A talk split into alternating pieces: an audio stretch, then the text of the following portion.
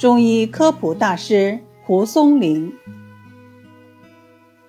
聊斋志异》的作者蒲松龄以善写狐仙鬼怪著称。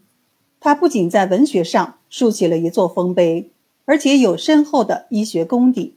为了传播医药知识，他撰写了许多医学科普读物，最著名的有《伤寒药性赋》《草木传》等等。蒲松龄的中医科普作品形式多样，语言活泼，通俗易懂，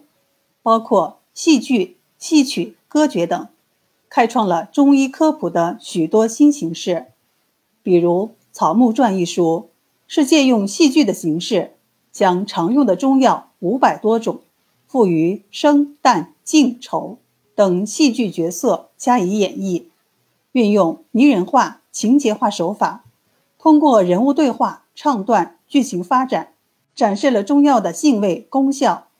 如大黄的勇猛凶悍，甘草的老成持重，菊花的清高凉爽，